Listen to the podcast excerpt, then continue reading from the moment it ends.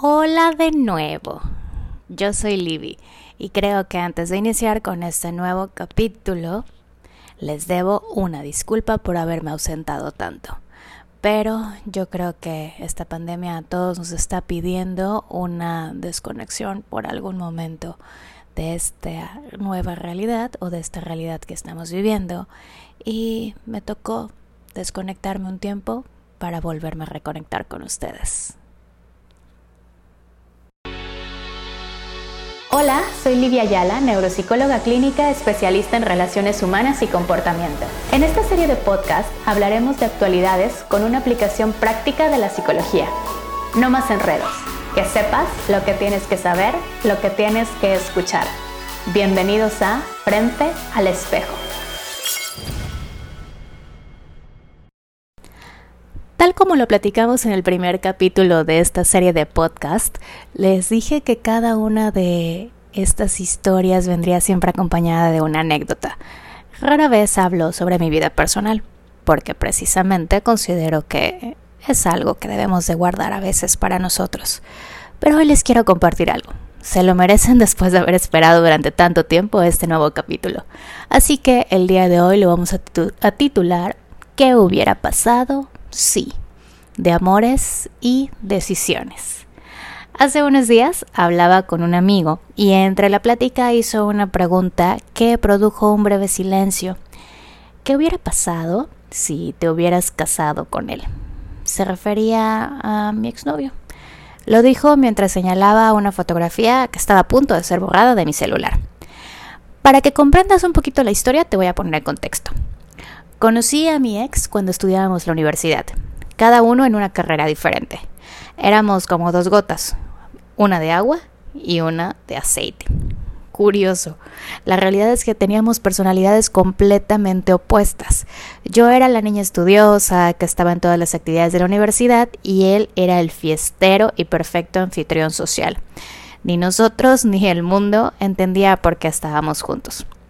Obviamente, las diferencias tuvieron consecuencias. Yo estudiaba fuera de casa, por lo que su familia jugó un papel fundamental en esta relación. Su papá y yo nos volvimos grandes amigos. Según él, era la hija que siempre había soñado, tanto que un día que estábamos cenando, tomó el papel de mi papá y me dijo, ustedes deben separarse. Ahorita él no es lo que necesitas es muy inestable y tú estás aquí para crecer. Sé que lo quieres y él te quiere a ti, pero este no es el momento. No son las circunstancias y tú tienes mucho por hacer más que dedicárselo a él. La verdad, me costó entenderlo, pero tenía razón. Al final de cuentas, nos separamos y cada uno tomó su camino.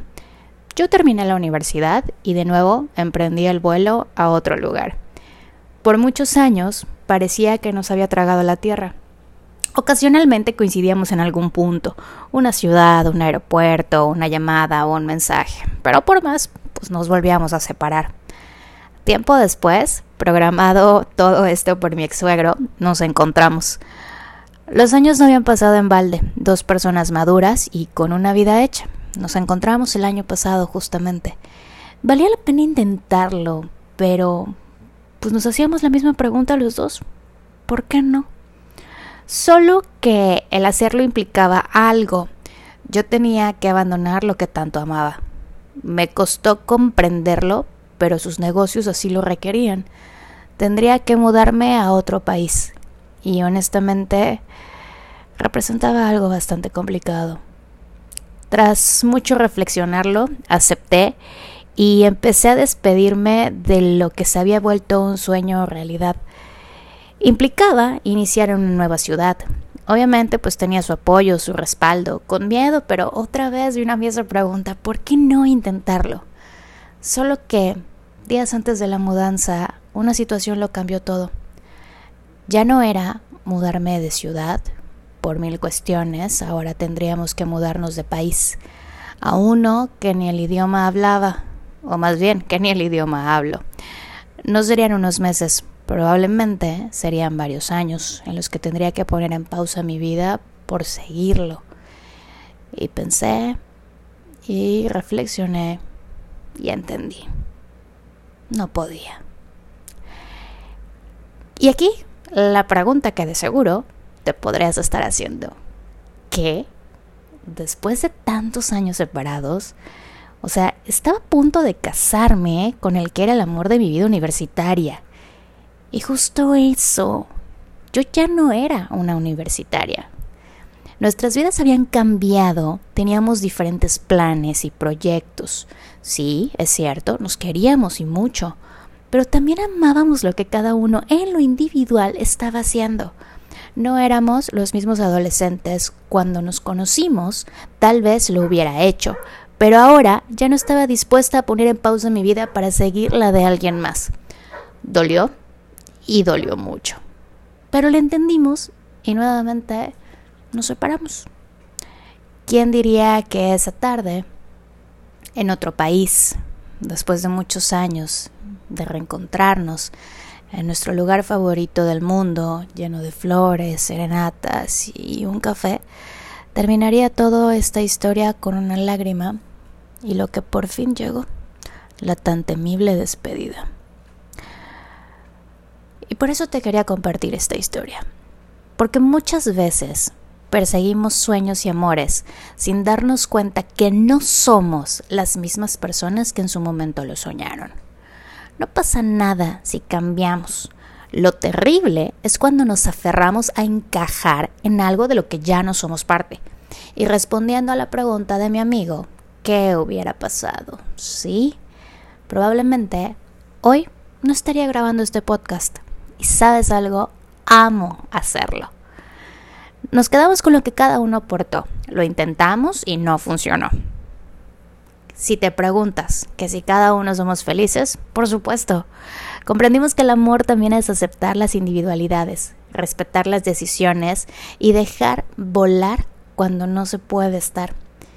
Y donde quiera que la vida nos siga llevando, aplaudimos tan fuerte cada vez que sabe algo de mí y yo de él. No estar juntos no implica no seguirnos apoyando. Mis queridos escuchas, los dejo con esta última reflexión. Aferrarnos a algo que ya no es lastima. Ilusionarnos con algo que ya no está duele. Aceptar la realidad libera. Pregúntate cuántas cosas y cuántas veces has dejado de ser tú por seguir a alguien más. Y si ahorita, en este momento, en este punto en el que estás frente al espejo, lo volverías a hacer Pregúntate si ahorita, en este momento, en el punto en el que estás de esta relación, realmente estás con la persona con la que debes y quieres estar. Pero lo más importante, pregúntate si realmente el reflejo de lo que estás viendo en el espejo eres tú o ya te volviste la sombra de alguien más. Compártelo en nuestro nuevo grupo en Facebook frente al espejo, que lo puedes encontrar en la página Psicóloga Livia Ayala. Y también como parte de todas las actividades de reconexión que me dejó mi terapeuta, porque por supuesto los psicólogos también estamos en terapia, sígueme ahora también en TikTok. Se me ha hecho lo más divertido del mundo y también muy desestresante. Me puedes seguir con el usuario arroba Ayala de la misma forma en la que estamos en Instagram. Te dejo esta reflexión frente al espejo y me encantaría leer lo que el día de hoy encontraste al verte. Nos vemos en consulta.